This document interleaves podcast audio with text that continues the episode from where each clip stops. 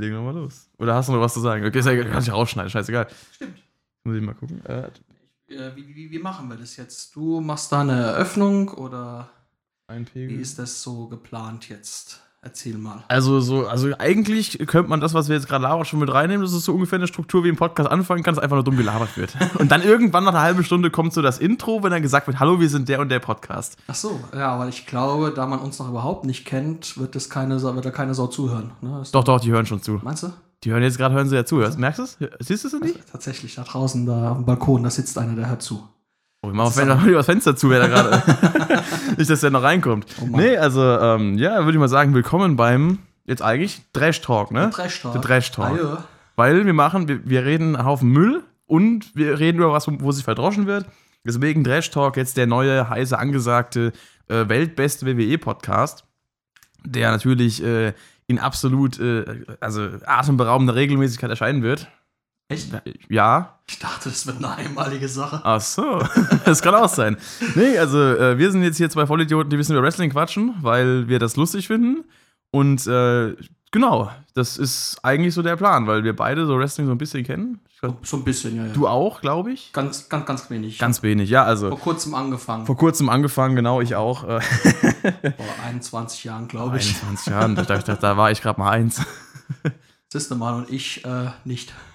Du warst zwei. Nee, also äh, wir, wir haben uns gedacht, wir machen das mal, weil wir da Bock drauf haben. Und äh, um es kurz vorzustellen, um uns kurz vorzustellen, ja, also das ist der Marc hier an meiner Seite Das ist richtig, hallo. und ich bin der Pascal. Einige kennen mich vielleicht schon oder sind vielleicht sogar durch mich hier aufmerksam drauf geworden, weil ich es auf meinem eigenen Kanal beworben habe. Ich bin nämlich äh, als der Rockshop bekannt auf YouTube. Ich mache da Sachen über Musik, ja, ja. Habe auch schon einen eigenen Podcast, den Shopcast, aber ich dachte mir so, ey, immer nur Musik ist auch langweilig. Lass uns mal ein bisschen über Wrestling quatschen. Und äh, deswegen, äh, wir sind auch äh, zusammen in der Band. Wenn man, Das- wenn man gerade schon. Musik hat, daher kennen wir uns. Und wir haben aber auch neben äh, unserer Liebe zu Musik und gerade einer gewissen dänischen Metalband äh, haben wir auch äh, beide eine Begeisterung für Wrestling. Ja. Cage, wie man es früher. Also als ich das angefangen habe zu gucken, das war Mitte der 90er, äh, da hieß es noch Catchen. Auch im Fernsehen. Äh, auch im Fernsehen, ja, ja. Auch im Fernsehen. Es, es war tatsächlich Catchen. Dann war das, hab äh, ich eine, das, die World Catching Federation war das dann damals. Nein. Nein. Aber da lief sie noch auf RTL 2 oder auf Tele 5 für die äh, aus meiner aus meiner Jahrgangsklasse. Damals gab es Tele 5 schon. Natürlich. ich kenne das erst seit ein paar Jahren. Oh mein Gott, du das bist so neu. jung. Es Ja. gab Tele 5, dann gab es lange kein Tele 5 und dann kam wieder Tele 5. Das ist ja voll cool. Das ist der Hammer. Also ich kann wenigstens äh, in, im Gegensatz, also ich sag mal so, jetzt, äh, gegenüber meinen Altersgenossen, die jetzt auch so Anfang 20 sind, kann ich wenigstens immer damit prahlen, dass ich noch weiß, was DSF ist. Weil da lief nämlich Oh, SmackDown zu meiner. Zeit, als ich angefangen habe. Mittlerweile heißt es ja Sport 1. Ja, viel- Ich habe wirklich viele damals erlebt, die dann gemeint haben, ja, DSF, was ist denn das? Also, also kurz nach dem Wechsel, als es Sport 1 hieß, na, das ist Sport 1 jetzt, das hieß vorher so. Dann, was? Das hieß vorher anders? Ich so, das heißt erst seit einem Monat so, warum weißt du das nicht? Stimmt, DSF heißt ja mittlerweile Sport 1, also mittlerweile Ich wollte gerade sagen, das ist Jahren, auch schon ne? zehn Jahre her oder so. Das ist der Hammer. Das ist der Hammer. Das ist der Hammer. Ich habe tatsächlich, als ich wieder Wrestling angefangen habe zu gucken, das war Ende 99, da lief das auf TM3. Das kennt kein Mensch. TM3 war ein Frauensender. Ich wollte gerade sagen, ist das nicht, kennt ihr vom Moonstudio, das ist nicht dieser Frauensender. Genau. Die wurden dadurch bekannt, dass sie die Rechte für die Champions League hatten. Die Frauenrechte quasi. Also so ein böser, sarkastischer Männerwitz war, jetzt wird es hier auf TM3 äh, übertragen, dann macht er die, die Blutgrätsche und das, was die Kommentatorin sagt, ist, wie kriegt er die Grasflecken aus dem Trikot? Sehr, sehr schön. So, damit haben jetzt auch alle Frauen ausgeschaltet. Genau, das wollen wir ja sowieso erreichen. Nein, was. Und äh, ja, also das, das sind jetzt wir, ihr merkt schon, also das, das mit dem Trash-Talk, dass wir halt nicht nur uns gegenseitig mal irgendwie äh, äh, kommunikativ äh, aus Spaß in die Haare kriegen, sondern auch einfach nur dummes Zeug labern. Das ist so ein bisschen der Fokuspunkt, deswegen ist der Name ganz passend. Ähm, wir kommen übrigens aus der schönen Pfalz, also falls ab und zu mal Wörter dabei sind, die kein Mensch versteht, liegt daran. Ähm, das tut uns aber auch nicht leid, das ist uns scheißegal. äh, genau, und wir haben es uns jetzt heute in der ersten Folge zum Thema gemacht, über den äh, jüngsten WWE Pay-Per-View zu quatschen, der jetzt circa eine Woche her ist, wenn das hier rauskommt, nämlich äh, äh, Geld auf der Bank. Ich es wusste, ja- dass du es auf Deutsch sagst. es tut mir auch leid, nein, tut's nicht. Money in the Bank, ja, Money in the Bank ist, ist schon wieder eine Woche her und wir haben uns das angeguckt, natürlich, äh, Ja. beide, und äh, haben uns ein bisschen damit beschäftigt und haben uns jetzt dann auch äh, gedacht, komm, da reden wir drüber, weil das war ja jetzt ein sehr interessanter Pay-Per-View, mal so betrachtet. Aktuell ist ja eh eine Ja. interessante Zeit für Wrestling, aufgrund von Corona. Es ist ja systemrelevant in Florida. Ja. Deswegen darf es ja laufen. Ja. Ne? Achso, ach so ist das klassifiziert quasi. Es ist tatsächlich als systemrelevant klassifiziert. das heißt, wenn es das, wenn's das nicht wäre, dürften sie es gar nicht produzieren ist aktuell. korrekt.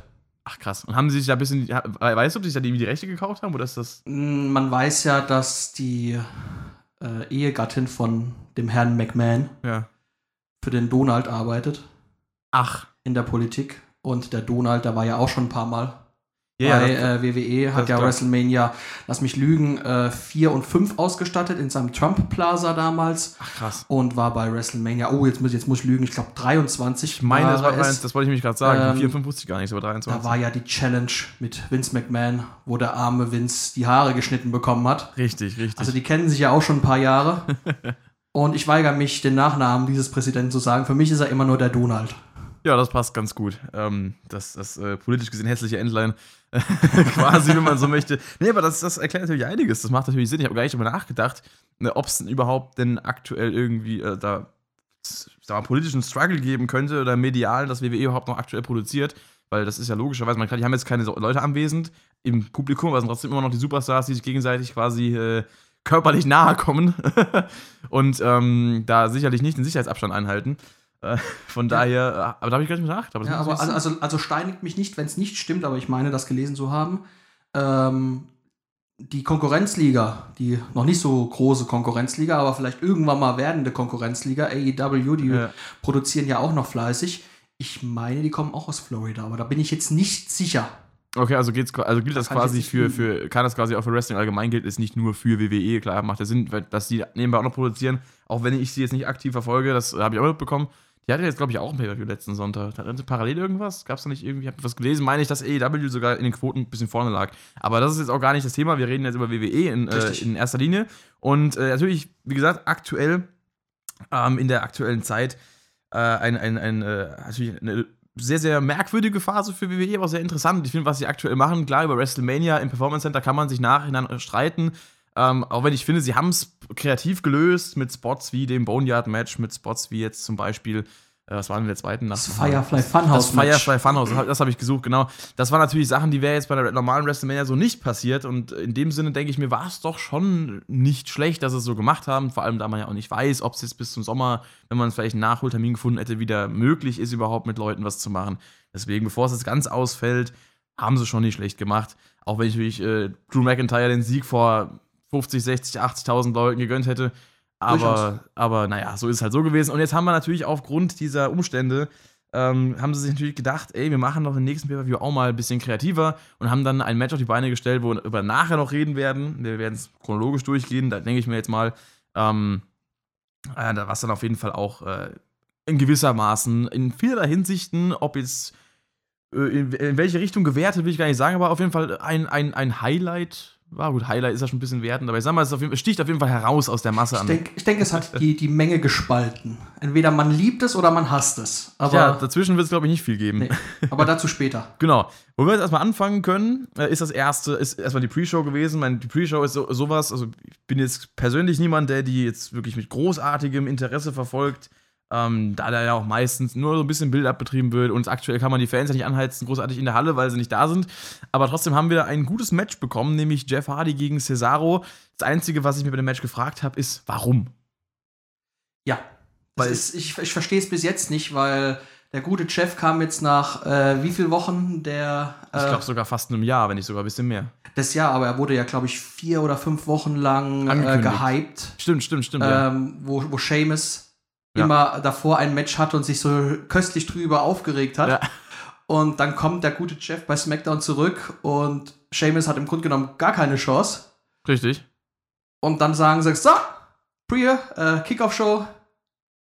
Wir machen Jeff Hardy gegen She ah, nee, Cesaro. Ja. Hat es vielleicht damit zu, tu zu tun, dass Cesaro und Sheamus früher ein Tag-Team waren? Ich wollte es auch gerade sagen, entweder ist Vince da ein bisschen nicht up to date und äh, beschäftigt sich mit anderen Sachen aktuell äh, und äh, weiß das gar nicht mehr, dass die beiden schon seit fast einem Jahr nicht mehr als Team zusammen sind. Richtig.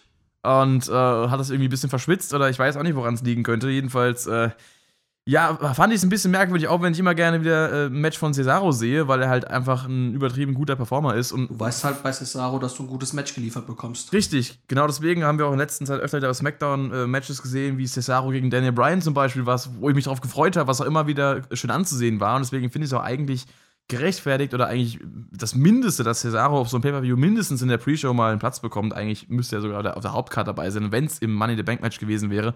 Ähm, es ist definitiv der unterbewertetste Wrestler. Für das, was er kann, auf jeden Fall, ja. Und da könnt ihr mich auch steinigen, wie ihr wollt, ist mir egal. Da gehe ich keinen Meter von weg. Ich glaub, Cesaro hat da stimmen dir viele zumindest zu. Äh, in der Intercontinental Championship-Riege was zu suchen oder in ja. der US Championship-Riege. Da müsste er auf jeden Fall sein. So wie er in der letzten Zeit eingesetzt worden ist, ist ihm nicht würdig. Auf gar keinen Fall. Auch in den letzten Jahren. meine, klar, die Tech-Team-Sache war natürlich gut, aber das wirkte auch eher so ein bisschen von Anfang an so, als würde man ihn irgendwo platzieren wollen, wo er quasi aus dem Weg ist. Ich fand aber, dadurch hat er Seamus gerettet. Ja. Seamus war davor für mich ultra langweilig. Ich habe ihn nicht mehr sehen mögen. Mhm. Äh, ich fand seine Promos nicht mehr gut und er hat durch Cesaro extrem viel profitiert.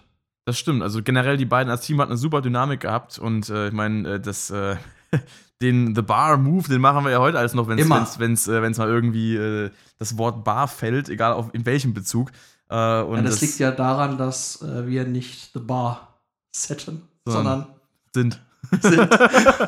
oh, wie schlecht. Ja, ja, ja, ja, also das äh, auch im Falle der Barzahlung auf jeden Fall immer. also ihr merkt, wenn bis, wenn bis jetzt noch irgendjemand zuhört, ihr merkt auch, was das hier rausläuft. Ja, genau. Gut. Nee, aber auf jeden Fall, äh, Jeff Hardy gegen Cesaro war trotzdem ein cooles Match auf jeden Fall. Ähm, auch wenn es natürlich mit Jeff Hardys Rückkehr jetzt, also ich bin gespannt, welche Dynamik das noch annimmt. Äh, es gibt da jetzt auch Sachen, die ich mitbekommen habe. Ich habe es noch nicht genau, äh, weil SmackDown, ich schaue SmackDown ist zum Beispiel immer nach deutscher Ausstrahlung und nicht nach dem Original. Das heißt, jetzt heute ist Samstag, kann man ja so sagen. Genau. wird der Podcast irgendwann Sonntag oder so, Montag erscheinen.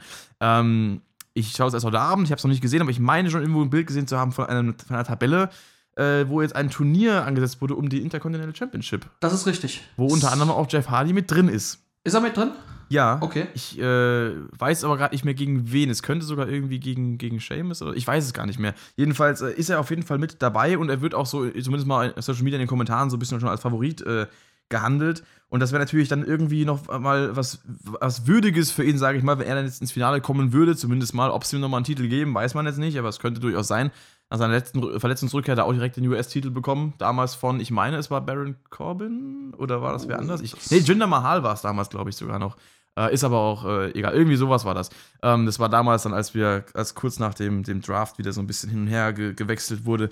Äh, jedenfalls, ähm, das wäre für mich interessant zu sehen, wie es da weitergeht. Auf jeden Fall, finde ich, hat sich äh, die, die Rückkehr von Seamus noch gar nicht so wirklich ausgezahlt, die ja auch über längere, mehrere Wochen angekündigt Richtig. wurde. Weil er hatte zwar ein bisschen äh, irgendwelche No-Names dominiert oder auch mal also, kleinere Superstars dominiert. er hat Shorty Chi besiegt, ne? Das, ja. Den, den musst du auch erstmal besiegen. Können. Das stimmt wohl. Wobei ich immer noch nicht darauf klarkomme, dass das wirklich so genannt wird.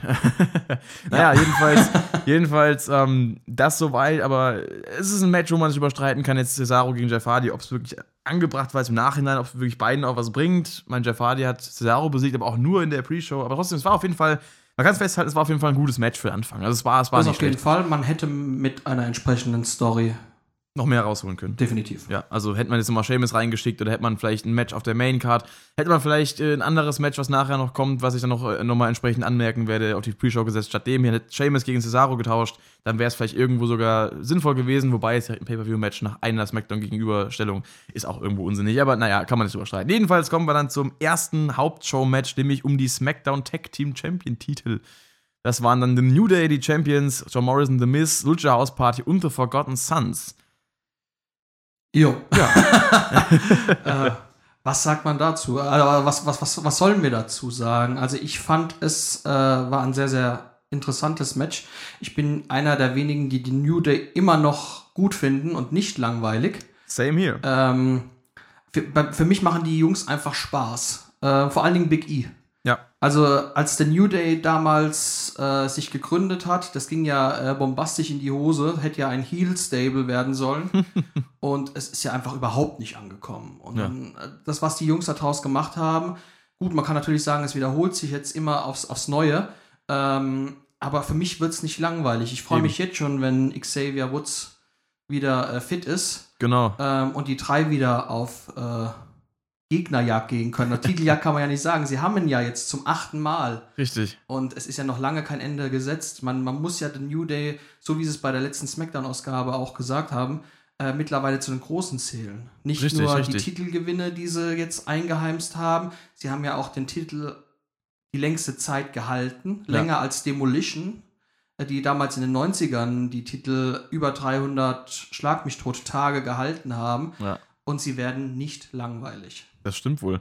Und die haben wir auf jeden Fall mit dabei, jetzt aktuell wieder Champions. Dann natürlich John Morrison und The Miz. Jetzt gerade äh, für, für mich jetzt auch ein absolut cooles Throwback-Team quasi, weil da so in der Zeit, als ich angefangen habe, Wrestling zu schauen, ähm, waren die da auch noch beide zusammen, haben, äh, haben da auch immer äh, lustige Segmente gehabt und haben halt viel immer auch zusammen an Matches bestritten. Das heißt, ich kenne das noch so aus meiner Anfangszeit. Das ist also sehr schön, dass John Morrison wieder da ist. Für mich auch ähm, Lucha House Party, wo ich jetzt aus den letzten Wochen SmackDown wirklich geil so nachvollziehen kann, warum die plötzlich wieder im Titelgeschehen drin sind. Die hat man nämlich eigentlich, abgesehen von den letzten paar Wochen, irgendwie gar nicht mehr gesehen gehabt vorher, habe ich so das Gefühl gehabt. Äh, und die Forgotten Sons, die jetzt auch neu dabei sind, auch direkt im Titelgeschehen. Bei mir sind sie jetzt noch nicht so ganz angekommen, muss ich ganz ehrlich sagen.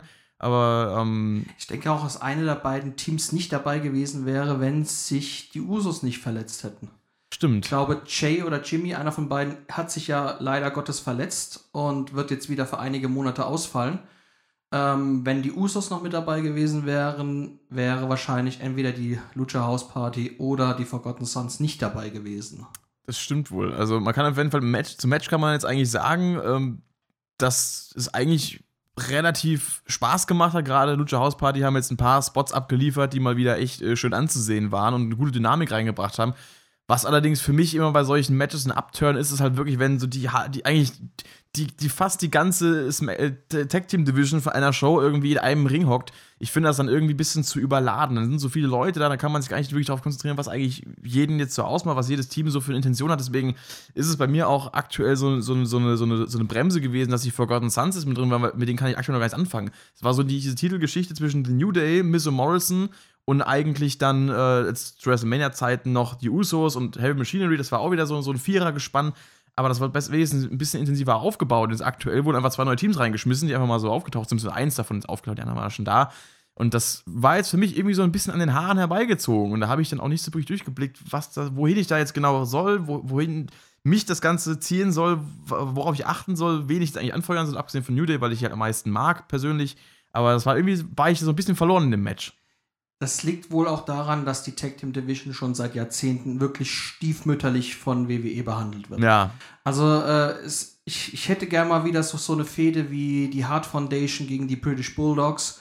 Ähm, oder die, die Rockers äh, von mir aus auch gegen die Hart Foundation. Da, da, da wurde halt noch wirklich Wert drauf gelegen mit der Legion of Doom, mit Demolition und wie sie damals alle äh, hießen. Die Tag-Teams ähm, heutzutage. Es gibt zwar mittlerweile einige sehr, sehr gute Tag-Teams. Wir Mhm. haben jetzt auch äh, diverse gute Tag-Teams schon genannt, Ja. äh, die auch, auch jetzt auch in einem äh, Match vertreten waren. Aber die kriegen nicht ähm, die nötige Airtime, finde ich. ja. Also jetzt hier die Lucha House Party.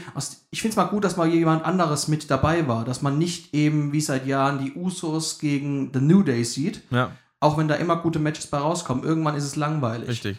Ähm, aber man müsste auch solche Teams mal wieder so eine, so eine gewisse Geschichte geben und denen auch mal wieder ein bisschen mehr Zeit schenken. Weiß nicht, ob das jetzt Corona-bedingt ist, dass die Shows ja auch ein bisschen kürzer ausfallen. Zumindest habe ich so das Gefühl. Ähm, Ja, die Show war auf jeden Fall kürzer. Ich glaube, zweieinhalb Stunden waren es gerade mal. stimmt, richtig. bei Money in the Bank. Das tat der Veranstaltung auch, muss man schon mal dazu sagen, gar nicht mal so schlecht. Weil mittlerweile ist es ja auch so, dass die Pay-Per-Views, da ja auch die Main-Show von Raw drei Stunden lang geht, werden die Pay-Per-Views noch länger gestreckt und dann hockst du teilweise bis morgens um halb, äh, halb fünf, halb sechs oder denkst du, so, Alter, Uhrzeit, ne? Und dann da bist du, irgendwann bist du auch gar nicht mehr aufnahmefähig und dann, dann denkst du ja nur noch, ah, das wieder scheiße, dann, regst, dann regt man sich noch mehr über alles auf. Und äh, WWE ist ja generell äh, so eine Sache, wo sich viel darüber aufgeregt wird, weil nie äh, natürlich jeder mit allen Entscheidungen zufrieden ist. Und ähm, ich finde, dann so ein langer Paper, wenn man so viel Input bekommt und so viel potenzielles Material, wo man drüber diskutieren kann, dann ist man irgendwann auch äh, gar nicht mehr so richtig im Flow drin. Da bekommt einfach viel zu viel auf einmal. Und da sind auch viel zu viele Stories, die gleichzeitig irgendwie versuchen zu laufen, aber dann alle irgendwie so äh, in den Hintergrund rücken, weil einfach die Menge viel zu erschlagend ist. Und das äh, ist, ist auch gerade in dem, in dem Match hat sich auch ein bisschen wiedergespiegelt, fand ich, obwohl eben die, die Zeit, äh, sag mal, bisschen besser genutzt war bei dem Pay-Per-View jetzt, weil nicht so viel da war. Aber bei dem Match war für mich jetzt auch wieder viel zu viel auf einmal. Das ist so mein, mein Fazit dazu. Auch generell zu diesen Triple Threat Tag Team, Fatal Four-Way Tag Team und, und, und Six Tag Team, 12 Tag Team, One-on-One versus die Undertaker, keine Ahnung. das ist, äh, ich finde diese ganzen Matches, die so überladen werden, wenn es mal wieder irgendwie so ein Fatal Five-Way Match um den Champion-Titel äh, schieß mich tot, das, das finde ich immer ein bisschen, aber das ist meine, meine persönliche Meinung, und das finde ich immer so ein bisschen zu übertrieben. Dann soll man sich lieber zwischen zwei Teams eine gute Story ausdenken, die sich über mehrere Monate vielleicht sogar um den Titel streiten, kreativ, aber nicht in jeder Smackdown-Show aufeinander geschickt werden, im 1 gegen 1 oder, oder auch im Team, sondern das wirklich das ein bisschen aufgebaut wird, dann Pay-Per-View geben sich aufs Maul und dann ist gut. So. Ja, man konnte sich halt nicht wirklich auf die, die, die Newcomer einstellen, fand ich. Also die Forgotten ja. Sons. Wie gesagt, die sind, sind bei mir nicht angekommen. Von, von NXT zu WWE, zu SmackDown gewechselt. Ja. Ist ja alles WWE, aber sie, sie trennen es ja auch immer noch so, so ein bisschen, dass NXT der eigene Brand ist. Ja. Ähm, aber ich hätte, ich, ich mag es dann, wenn, wenn ein neues Team kommt, dass ich die Jungs kennenlerne oder Richtig. die Mädels. Und da war es eben so, ja, okay, sie waren im Match dabei. Ähm, der dritte im Bunde, das war Jackson Riker, meine ich. Ja.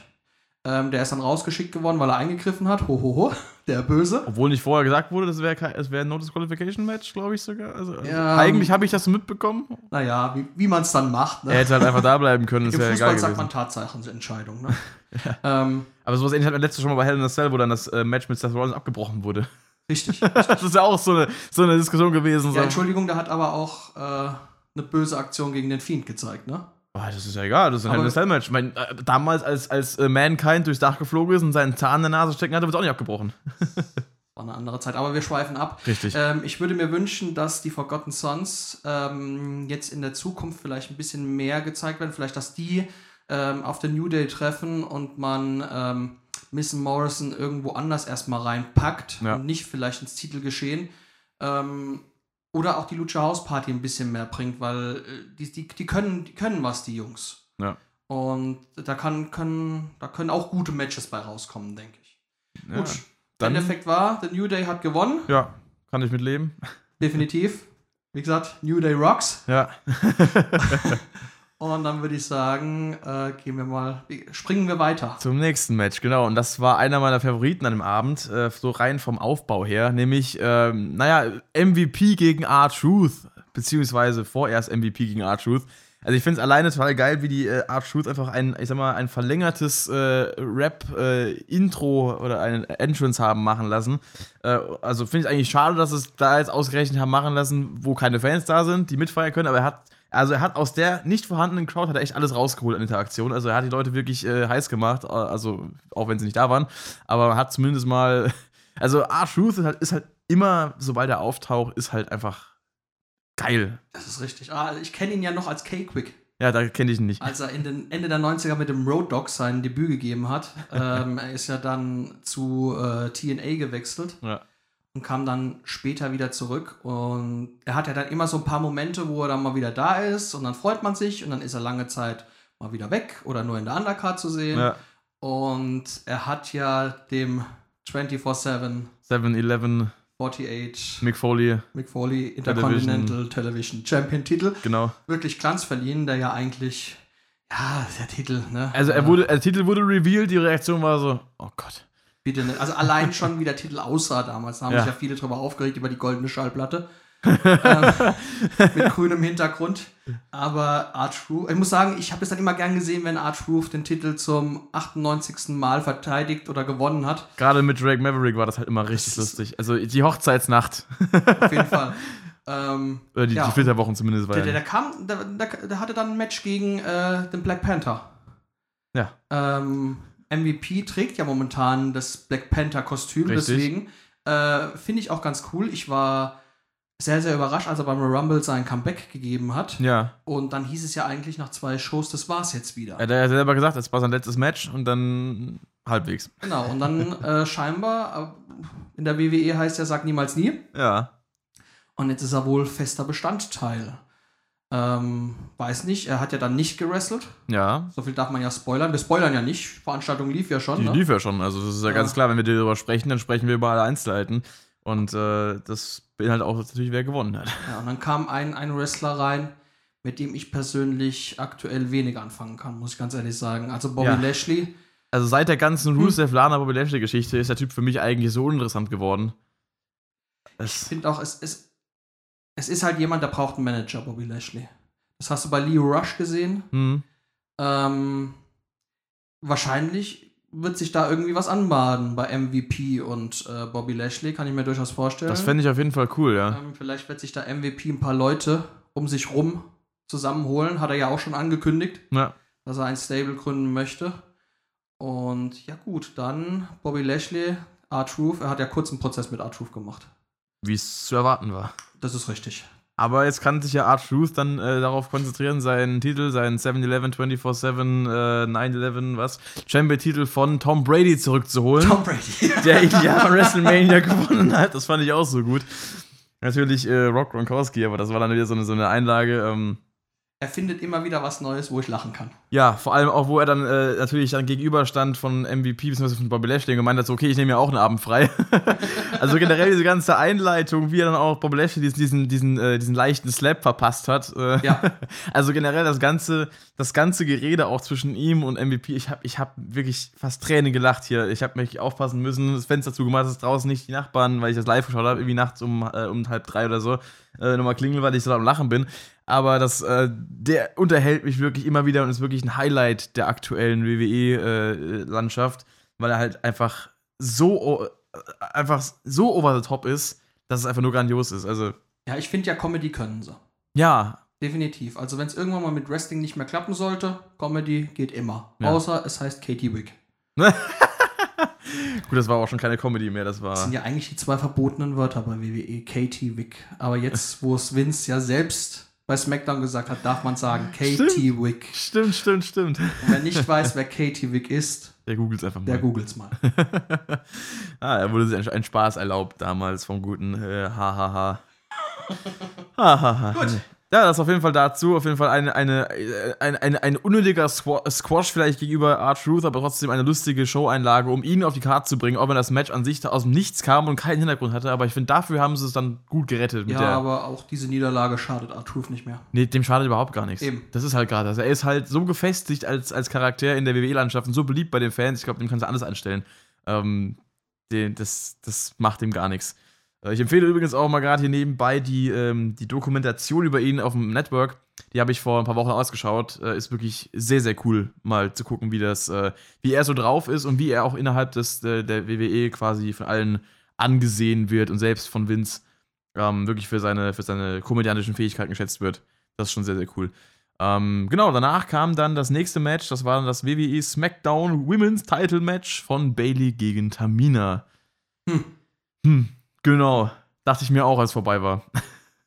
Ja, also Tamina ist ja jetzt auch schon seit gefühlt Jahrzehnten mit dabei und hat ja aber nie so wirklich die Chance bekommen. Ähm, ich habe sie nie groß in irgendwelchen Einzelmatches gesehen. Sie hatte auch nie irgendwie eine starke Fehde bekommen. Ähm, sie war halt immer das Powerhouse, Mhm. ähm, das als Bodyguard engagiert worden ist, sei Ja. es von, von Sascha Banks zum Beispiel oder damals A.G. Lee, Ja. meine ich, war sie auch ähm, mitvertreten. Und für, für sie freut es mich ein bisschen, dass sie jetzt auch mal ein bisschen Aufmerksamkeit bekommt. Mhm. Ähm, Bailey, da streiten sich ja auch die, die Geister drüber, ob ihr der Heel-Turn gut tut oder nicht. Viele sagen ja, die Last des Titels liegt auf ihr. Finde ich jetzt persönlich gar nicht. Ich fand dieses dauernde äh, Umarmen und äh, Kinderlieblingsstar sein, ähm, das hat den Charakter ultra langweilig gemacht. Muss ich äh, zustimmen, ja. Also gener- generell hat es mich überrascht. Ich muss dazu sagen, ich habe ja, wie gesagt, 2008 angefangen, WWE zu schauen. Ich habe dann irgendwann so 2012, 13 war ich dann irgendwann mal so ein bisschen raus für eine längere Zeit. Dann äh, bis 2017 wieder, als der gute Marke damals bei EMP Tickets gewonnen hat für, für eine äh, Raw-Veranstaltung und mich eingeladen hat. Und dann habe ich wieder so Blut geleckt quasi, bin dann wieder eingestiegen ins äh, regelmäßige wöchentliche äh, Fernsehgeschehen. Und zwischendrin habe ich einiges mitbekommen, zum Beispiel immer auch das Debüt von einer Bailey zum Beispiel und anderen Charakteren, die jetzt mittlerweile ganz groß an der Spitze sind. Ähm, ich habe gerade noch mitbekommen, damals wie der Shield äh, zugekommen ist, WWE, aber die ganze Entwicklung dazwischen, ähm, hier Betrayal, dies, das und Corporate, Seth Rollins, Dingsbums, Gedöns und so, habe ich alles äh, dann nur im Nachhinein äh, mitbekommen durch äh, Auffrischen dessen, weil ich verpasst hatte. Und dann war ich doch am Anfang doch wirklich schockiert, als ich an angefangen habe, regelmäßig zu schauen, wie kinderfreundlich das Programm mittlerweile gestaltet war, mit welchen Charakteren. Bailey zum Beispiel ist mir da eben negativ aufgefallen. Sie war an sich natürlich äh, irgendwie sympathisch und dass das Babyface, mit dem sich jeder identifizieren kann, vielleicht auch gerade in jüngeren Jahren. Und sie, sie tut halt irgendwie keinem was und sie ist so everybody's darling, aber ich finde tatsächlich, dass es auf Dauer dann doch irgendwie anstrengend wurde. Zumal man sie halt auch nicht dann in, in, in, der, in der Rolle eines, eines Champions sieht, der dann wirklich auch kämpfen muss. Ja, das ist, ja, weil das passt muss, dann irgendwie ja, nicht zu dem Image. Man muss ja so sagen, Bailey äh, war, ja als Kind auch schon ganz, ganz großer WWE-Fan ja. und hat ja dann die Chance bekommen, ähm, bei WWE einzusteigen, bei NXT. Ähm, da gab es ja dieses wirklich ganz, ganz tolle Match gegen Sasha Banks, mhm. das bei NXT äh, Takeover Respect im Main Event war, wo die beiden eine wirklich klasse Leistung geliefert, äh, abgeliefert haben. Es war auch das erste Match, wo ich von beiden damals gesehen habe, mhm. weil ich NXT damals nicht so wirklich verfolgt. ähm, aber ja, dann eben gesagt, über die Jahre hat sich das ein bisschen abgenutzt. Ich finde, Bailey ist auch von den Four Horsewomen, wenn man sie jetzt mal so nimmt, also Sasha Banks, Charlotte, Becky Lynch und eben Bailey, mhm. ähm, ziemlich unterbewertet. Man darf nicht vergessen, dass Bailey die einzige ist, die alle Titel gewonnen hat, hm. die eine Frau gewinnen kann. Ja. Und auch schon jeden besiegt hat, den hm. es zu besiegen gibt. Ähm, wie gesagt, der Heel-Turn, finde ich, tut ihr noch ganz gut. Ja. Ähm, ich bin mal gespannt, wie das Ganze weitergeht. Äh, sie hat ja den Titel nur behalten können, weil die gute Sascha eingegriffen hat. Eingegriffen, in Anführungszeichen, ja. Also eigentlich hat sie ja nichts gemacht. Sie, sie, sie hat Tamina, Tamina, abgelenkt. dumm angeguckt und die hat sich davon abhalten lassen, das Match, den, den Sack zuzumachen.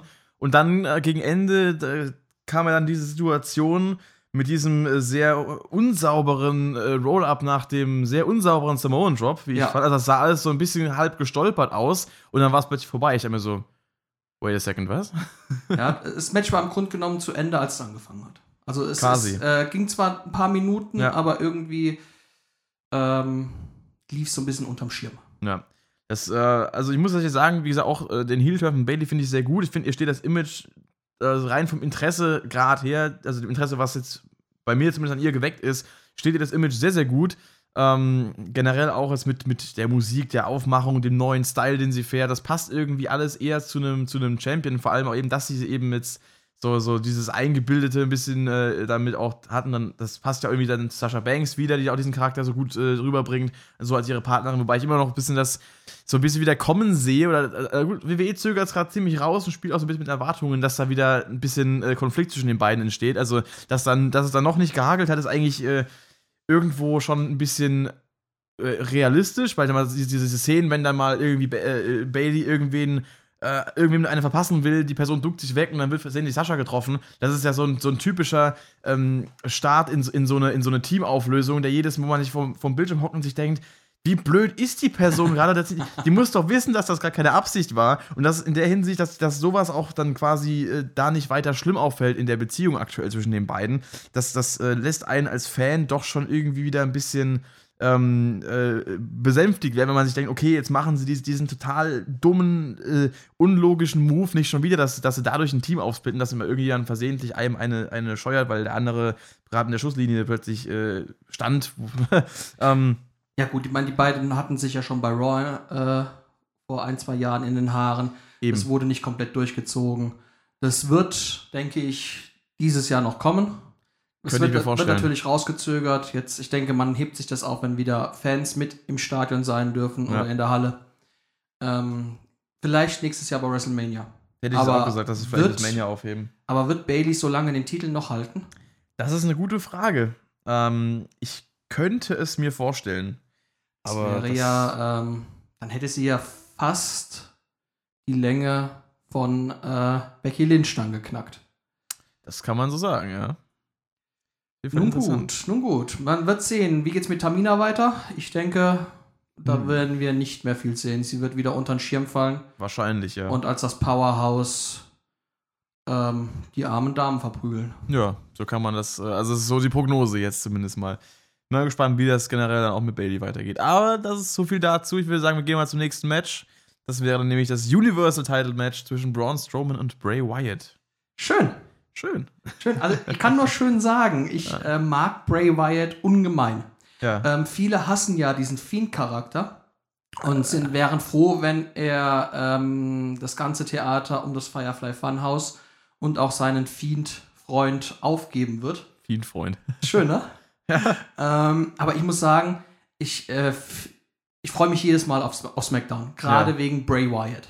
Ja. Ähm, die ganze Bray Wyatt davor, ähm, der Charakter war auch sehr, sehr cool, Mhm. ähm, hatte sich aber extrem schnell abgenutzt, weil es war immer wieder das, das Gleiche. Er hat was erzählt, was kein Mensch verstanden hat, Ja. hat einen angegriffen und hat dann die entscheidende Fehde verloren. Ja. Und das über Jahre hinweg. Er hat den äh, World Title gewonnen, aber auch nur, um ihn einen Monat später an Randy Orton bei WrestleMania abzugeben. Also er Hm. war ein Übergangschampion. Ja.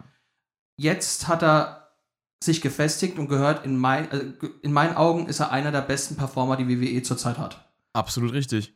Und ich finde auch, der, der ganze Aufbau, der um ihn betrieben wurde, das Firefly Funhouse, dieser, dieser lächerliche Charakter, dieses total überzogene, äh, mit diesen dummen Puppen und dem ganzen Kram, das, das, das, das, das ist einfach so abgefuckt. Und wenn man ihn dann aber sieht, wie er als The Fiend mit dem abgehackten Bray Wyatt Laternenkopf zum Ring kommt, also als ich es zum ersten Mal gesehen habe mit der, mit der geremixten Musik äh, und so weiter, das, das, das, das war dann doch schon cool, auch wenn die Matches, die ersten, gerade das Hell in a Cell Match gegen Seth Rollins natürlich irgendwie ein bisschen komisch dann auch war.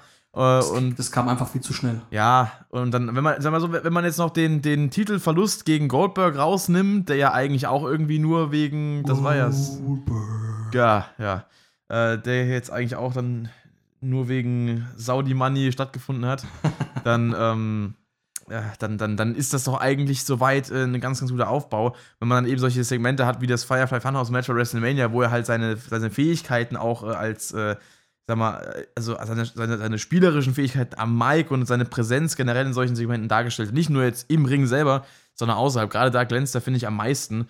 Ähm, das, das ist halt unweigerlich aktuell eine, eine absolute Größe und ich bin immer wieder gespannt darauf, wie es mit ihm weitergeht. Ich muss auch sagen, ich fand es gut, dass Bray Wyatt gegen Braun Strowman gekämpft hat und nicht der Fiend. Ja. Wenn der Fiend gekommen wäre, dann hätte ja jeder gewusst, auf was es hinausläuft. Es wird eine wilde Prügelei, Ja. ohne Rücksicht auf Verluste Ja. und einer gewinnt danach.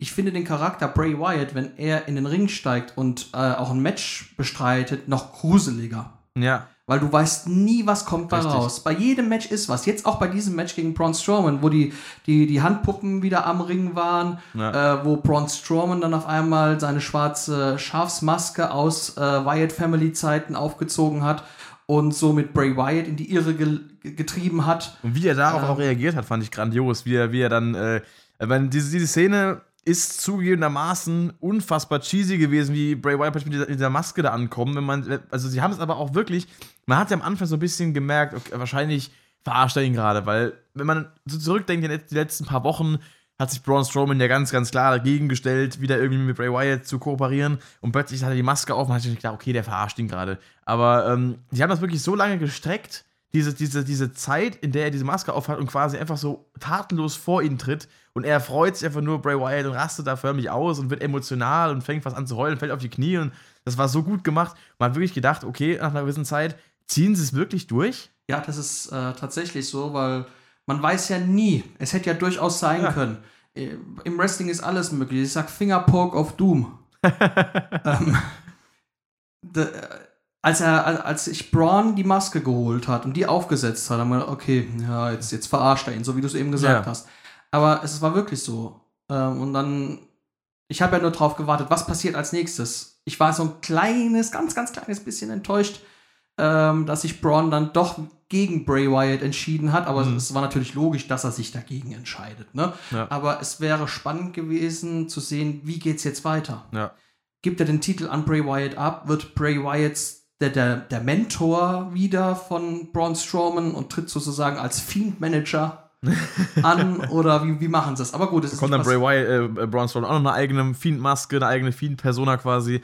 Und vielleicht äh, wäre es interessant gewesen, wenn sich Braun Strowman jetzt quasi einfach, wenn, wenn Braun Strowman quasi das Firefly Funhouse infiltriert hätte, sich da eingeschleust hätte, äh, als auf, auf Partner getu- äh, getan hätte, auf, auf äh, quasi Fiend-Disciple, um es auch bisschen so auszudrücken, und ihn dann nach ein paar Wochen einfach gnadenlos abzieht, wenn er nicht damit rechnet, quasi aus dem Hinterhalt einfach angreift und ihn dann vielleicht irgendwie wieder äh, um den Titel bringt äh, durch irgendein Match, das dann entsteht. Funhouse sozusagen zerstört, wie es Ja, Seth Rollins eigentlich gemacht hat. wie er es eigentlich äh, machen wollte dann und das, äh, das wäre dann äh, auch eine interessante Story gewesen. Deswegen ihn einfach so gewinnen zu lassen, war vielleicht im ersten Moment jetzt cool umgesetzt wegen dieser Maskengeschichte.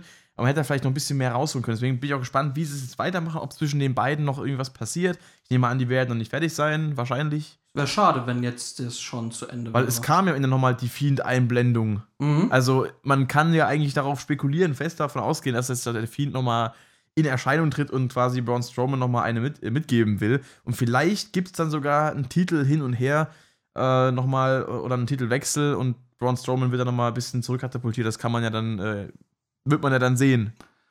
Let him in. Ja, quasi. Let, let him in ins Titelgeschehen und dann gib ihm richtig. Wir Nee, werden also- sehen, wie es weitergeht. Ja, auf jeden Fall. Aber ansonsten vom Aufbau her ein ziemlich gutes Match und wie gesagt, Braun Strowman, äh, Bray Wyatt, also Braun Strowman auch gut rübergekommen, aber Bray, Bray Wyatts Leistung, gerade eben äh, das, das Character Working in dem Match grandios wieder rübergekommen. Ja. Also macht richtig Spaß, dem zuzugucken. Es tat Braun Strowman vom Charakter her sehr gut, weil für mich ist er immer noch ein Aushilfs-Champion, leider. Ja, ich Braun finde ihn auch noch irgendwie uninter äh, zu uninteressant, zu, zu persönlichkeitslos, um jetzt wirklich im, im World-Title-Geschehen mitzumischen. Also, wenn ich solche Matches zurückdenke, wie das, wie war das Symphony of Destruction Match gegen Elias, wo er mit dem Kontrabass da sitzt Ja. und irgendwie ein Liedchen. Das ist so, oder irgendein Auto festhält oder irgendwas umschmeißt. Das sind so die Spots, die, die für mich einen Braun Strowman ausmachen. Äh, Aber jetzt ihn, ihn als seriösen Champion im Titelrennen zu sehen, gegen äh, jetzt Leute wie einen Bray Wyatt mit so einem Charakter oder auch äh, äh, wenn es jetzt nur ein Roman Reigns ist, der ja jetzt an sich auch keinen eigenen Charakter in dem Sinne, außer dass er er selbst ist und äh, gegen alles kämpft und sich gegen jeden stellt und halt irgendwie so der, der, der Rebell ist. Ähm, aber er ist ja jetzt auch nicht so, er hat jetzt kein, kein Gimmick in dem Sinne, was, was seine Persönlichkeit ausmacht, wie jetzt zum Beispiel ein Bray Wyatt Mhm. ähm, oder ein Seth Rollins mit dem Burn It Down, wobei er, oder als ein Monday Night Messiah zum Beispiel, er hatte jetzt nicht so eine, so eine krasse Persönlichkeit. So ist bei Braun Strowman für mich irgendwie auch. Er ist halt der große, starke Typ, der durch alles durchrennt. Es macht immer Spaß, wenn er wieder neben dem Ring zu seinem, zu seinem äh, Strowman äh, Shoot Shoot äh, alles umboxen äh, Train ansitzt. Aber irgendwie äh, fehlt mir da auch noch so ein bisschen die, die, ähm, der, der, der Charakter, der halt für einen Champion dann wirklich ausschlaggebend ist. Ich denke halt, das Problem war, dass in den letzten Jahren Braun Strowman immer wieder gehypt worden ist als das unbesiegbare Monster. Ja. Kurz vor WrestleMania wird er dann fallen gelassen Ja. und wird in irgendeine Minifehde oder in ein Match gesteckt, wie zum Beispiel das, das, das Tag Team ich Match wollte mit es gerade sagen. Nicholas. Ich wollte es gerade sagen. Ähm, oder auch äh, dann die äh, Andre the Giant Battle Royale, wo er dann äh, eingesetzt worden ist. Ja. Und auch jetzt bei der WrestleMania. Eigentlich hätte er gar kein Match gehabt und man hat dann ihn ähm, als Roman Reigns Ersatz in der letzten SmackDown einfach präsentiert. Ja, Äh, wird gegen Goldberg antreten. Hat dann gewonnen, was, denke ich mal, keinen überrascht hat. Und ähm, ja, er muss sich diesen Titel, er hat, den Titel, er hat einen Titel, einen Einzeltitel, hat er definitiv verdient. Ja. Ob es der Universal Title schon ist, sei dahingestellt. Er muss es sich jetzt aber auf jeden Fall erkämpfen. Ja, also ich finde generell, er ist so ein Charakter, er steht irgendwie so zwischen den Titeln. Er ist, er ist zu gut für einen US- oder Intercontinental-Title. Dafür wirkt er für mich persönlich zu hochkarätig, aber für einen World-Title ist er immer noch so unleicht unter der Grenze, kratzt er so an den 100%, wo ich wirklich überzeugt bin. Und ähm, auch hätte, wäre das ein anderes Match gewesen bei Mania, wäre es jetzt, gut, was heißt nicht gegen Goldberg gewesen. Goldberg ist ja schon ein krasser Name, aber wäre es jetzt kein Finisher-Fest gewesen, wäre es jetzt wirklich ein Match gewesen, was wirklich einen Ablauf hat, was eine Story erzählt, was krass performt wird, wäre es zum Beispiel jetzt gegen Roman Reigns gewesen, auch gegen einen Brock Lesnar, da wäre ein bisschen mehr passiert, dann wäre das vielleicht ganz anderes gewesen. Aber in so einem 5-Minuten-Ding, wo einfach ein paar Moves rausgehauen werden, irgendwie drei Power-Slams und dann ist fertig, das ist für mich halt einfach kein Mania-taugliches Match, was für mich einen Champion ausmacht. Wenn ich mir dann äh, angucke, wie zum Beispiel vor ein paar Jahren dann Seth Rollins von, von äh, Brock Lesnar den Titel gewonnen hat bei WrestleMania. Hier, wo er der Beast Slayer wurde. Das, da war ja wenigstens, da hat er ja wenigstens irgendwie eine Story gehabt. Er wurde halt die ganze Zeit fertig gemacht, hat er sich am Ende nochmal irgendwie aufgerafft, hat ihn nochmal irgendwie ausgetrickst, hat durch sein Geschick gewonnen. Und das sind, das sind solche Situationen, da kaufe ich dem Champion dann ab, dass er den Titel gewonnen hat. Aber in dem Fall war es einfach so, jo, zwei Fleischberge gegenüberstehen und einfach mit ihren, mit ihren Signature-Moves auseinanderhauen und dann ist nach drei Minuten Schluss. Gut. Äh, man kann es nicht mehr rückgängig machen. Eben. Es ist, wie es ist. Ich fand, wie gesagt, das Match jetzt sehr, sehr gut. Es hat mir wirklich Ja. gut gefallen. Es hat mich entertained. Und ähm, ich wünsche Braun Strowman, dass er den Titel ein bisschen länger halten kann und zu einem würdigen Universal Champion wird. Und ähm, ja, ich denke, er hat einfach das Potenzial dazu. Ja. Aber das wird sich jetzt alles zeigen. Richtig. Gut. Dann kommen wir zum nächsten. Das war auch dann direkt wieder ein World Title Match. Da haben die direkt Richtig. zwei World Title Matches hintereinander geballert. Oder ja waren sogar drei, ne? Ja, wenn man es so sieht, waren es eigentlich drei, wenn man den, den, den Women's-Titel dazu zählt.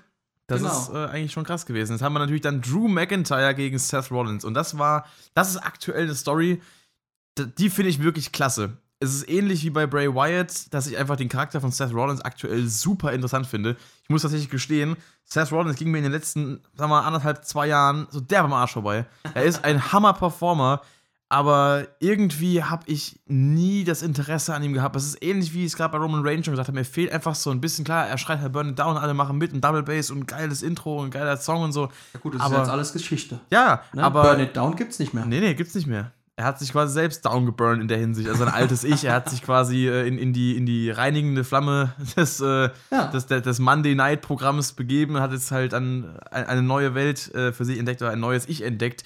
Ähm, Er hat eine neue Auftrittsmusik Ja. als Messiah. Murphy war jetzt nicht mit dabei.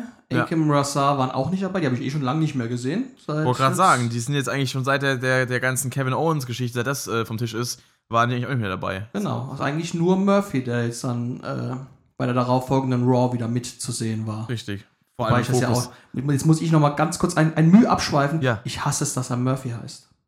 Ja, Er heißt Buddy Murphy. ja. Ich mag das nicht, dass die von allen immer den Namen wegnehmen. Ne? Richtig. Das, nicht das, haben sie, das haben sie immer gemacht. Das haben sie bei, Cesaro haben Bei sie es Cesaro gemacht. haben sie es Big gemacht. E haben sie es bei gemacht. Big E haben sie es gemacht. Bei äh, Eric Rowan und Luke Harper, die Stimmt. jetzt nicht mehr dabei sind, haben sie es gemacht. Bei denen haben sie es gemacht. Dann Also- haben bei Andrade haben sie es auch gemacht. Bei, was haben sie noch? Äh, Bei, bei, bei, bei, bei, Otis haben sie es gemacht. ja. Tucker ja, haben sie es ja auch, bei, auch ja, gemacht. gut, bei Otis, da finde ich es auch gut, weil ich den Nachnamen nicht aussprechen kann. Aber okay, wir, wir schweifen da wieder zu sehr ab. Äh, das Match an sich, äh, das war schon ein Highlight. Auf jeden Also Fall. die beiden, das sind halt auch wieder Performer vor dem Herren. Ja, also vor allem auch gerade die, die Vertragsunterzeichnung fand ich unheimlich klasse. Ähm, gerade der Dialog wieder, weil wirklich, wie gesagt, also Seth Rollins am Mic aktuell in der Rolle, also mir hat es schon von Anfang an gefallen, als er dann noch äh, sich mit seinem Stable quasi gegen Kevin Owens und Konsorten gestellt hat, auch äh, da, da bei Royal Rumble haben die ja auch kurz zwischendrin miteinander irgendwie äh, Fight gehabt und dann über den, den Raw-Ausgaben und das war immer eine super Dynamik, zumal ich auch halt äh, Kevin Owens Fan bin. ähm, und dann hat mir auch das, das Match bei WrestleMania sehr gut gefallen und der ganze Aufbau und wie es jetzt weitergeht mit, mit dem Charakter, wie er immer quasi weiter so auch jetzt nach dem Match äh, immer abrutscht, weil wer jetzt schon gesehen hat letzte Woche, da hat man ja gemerkt, der hat es äh, schon ordentlich einem mitgekriegt, Oh ja. äh, äh, mental. Na gut, er wird jetzt Papa. Das Vielleicht stimmt war wohl. das der letzte. Also der Messias kriegt jetzt seinen kleinen Jesus. Ja, wollte grad kann man sagen. sagen? der Monday Night Jesus, genau. ähm, Drew McIntyre als Face. Ja. Ja oder nein? ja, muss ich sagen. Also jetzt aktuell, wie er sich gibt, muss ich sagen, ja. Du mal, jetzt, jetzt kommen wir endlich zu einem Punkt, auf den habe ich schon seit Beginn dieses Podcasts gewartet. Ganz klares Nein. Okay. Ich, äh, für mich ist er kein Face. Er geht total unter, finde ich, irgendwie. Ähm, ja, was heißt, er geht total unter, das ist vielleicht zu hart gesagt, aber in der Heel-Rolle gefällt er mir tatsächlich besser. Ja, Ähm, da, er war er irgendwie ausdrucksstärker. Äh, allein auf diesen Promo-Fotos, wenn er da so grinst, Ja. ne, weil er sich so freut, dass er jetzt World Champion ist, ne, Ja. ähm, da wirkt er für mich zehn Stufen harmloser als wirklich als böser Scottish Psychopath. Klar, natürlich. Man hätte trotzdem diese, diese gewisse, dieses gewisse Grund äh, Badass-mäßige von ihm hätte man ja beibehalten können. Ähm, und ihn trotzdem gegen Seth Rollins quasi den, den, den oberbösen Fanatiker-Typen irgendwie stellen können. Also, das ist ja überhaupt nicht das Thema, äh, dass man ihn jetzt unbedingt zum Babyface machen muss. Es reicht ja auch, ihn einfach so ein bisschen den Anti-Helden werden zu lassen. Ähm, quasi der, der jetzt weder irgendwie für das Gute steht, noch für das Böse, sondern einfach keinen Bock auf Seth Rollins und seine komisches Getue hat. Und ähm, So ein bisschen Stone Cold Steve Austin-Format, ne? Ich gehe meinen Quasi. Weg und wenn es dir nicht passt, gebe ich Jens Danner. richtig, das ist halt, das ist auch so ein bisschen das, was, ähm, jetzt, wo wir natürlich gerade bei Standard sind, auch Kevin Owens wieder, das ist ja auch, äh, Kevin Owens ist ja auch so ein bisschen derjenige, er gibt ja eigentlich auch äh, keinen Fick auf nix blöd gesagt. Ähm, er ist ja jetzt auch nicht wirklich äh, derjenige, der sich jetzt äh, dann erstmal im Interview äh, Charlie Caruso anlächelt und sagt erstmal Gruß an alle Mütter am Muttertag da draußen. er ist halt, er ist halt, der, er fightet halt und das ist halt sein Ding. Und so würde ich halt äh, Drew McIntyre auch darstellen, dass er halt einfach äh, so der, der, der, der, der, wilde Berserker ist, der durch alles durchbrettert, wenn es sein muss. äh, und sich nicht davor äh, scheut, auch mal einen ähm, zusammenzuknüppeln, der jetzt vielleicht äh, auf der guten Seite äh, des Ganzen steht, aber halt dann trotzdem einfach jetzt gegen Seth Rollins als, als Heel steht, weil Seth Rollins halt aktuell einfach so diese Rolle des Oberbösen irgendwie hat durch dieses, dieses ganze dieses, dieses ganze Sektenmäßige, was es ausstrahlt. Ich muss auch sagen, ähm, weiß nicht, inwiefern da jetzt was sagt, aber er erinnert mich gerade in seiner Rolle und seinem, in seinem Aufzug auch sehr an äh, Joseph Seed, den Antagonisten aus Far Cry 5, der ja auch diese Sekte da äh, am Start hat. Also das, das, sieht schon ziemlich so nach, nach dem aus, auch mit seiner ganzen Jesus-mäßigen äh, Aufmachung, auch gerade mit dem, dem, dem Hintergrundbild auf den Titan schon ist natürlich dieses, äh, hier dieses, äh, hier, ja, dieses Mosaikglas da quasi, dieses, dieses was so ein bisschen kirchenscheibenmäßig äh, aufgemacht ist. Das ist schon irgendwie cool. Das hatte so ein bisschen diesen, diesen Twist davon. Und das ist natürlich eine Rolle, die er jetzt auch gerade in seinen, in seinen Promos immer super verkörpert, gerade bei der Vertragsunterzeichnung, diese ganze, er ist auserwählten Titel zu gewinnen. Und wie dann äh, Drew McIntyre das angefangen hat, ja, ich verstehe dich da vollkommen, aber halt einfach das Maul jetzt, ne? Dieser Aufbau zu die, das fand ich so grandios einfach. Ich finde diesen Charakter auch gerade, wie er jetzt noch weiter abrutscht und dann auch diese Szene mit Rey Mysterio in der letzten Smackdown-Ausgabe, muss ich sagen, dass äh, war, unheimlich crank. krass, dass das kam so unerwartet, äh, das mal in seiner, in seiner TV-Show zu sehen. Und dieses ganze, diese Dynamik auch, er die ganze Zeit so mega zurückhaltend, taggt sich nicht ein, macht überhaupt gar nichts, guckt ab und zu mal einen an, aber das war es auch schon. Und dann am Ende dieser Ausraster, einfach wie er dann nochmal nach der Show bei, bei, bei Black entschuldigen wollte, erkundigen wollte, wie es Ray geht. Das ist so ein Hin und Her. Ich bin so gespannt, was mit dem noch passiert. Aktuell wirklich mit Bray Wyatt der interessanteste Charakter, finde ich, bei WWE. Er also, entwickelt sich auf jeden Fall ja. wieder dazu. Ähm, Seth Rollins ist einfach eine der Stützen von WWE und kann ähm, so eine Show auch auf seinen Schultern tragen. Ja. Hätte ich damals zu Beginn äh, des Shields nicht gedacht. Ähm, da war für mich ganz klar Dean Ambrose ganz weit vorne. Dass Roman Reigns irgendwann mal der ultimative Liebling werden sollte, war mir auch relativ schnell klar. Ähm, aber ich dachte, Seth Rollins wird untergehen. Der war von den dreien so ein bisschen, ähm, also in meinen Augen zumindest, ähm, das, schwächste, das, das, schwächste Glied des Shields ja. äh, auf hohem Niveau.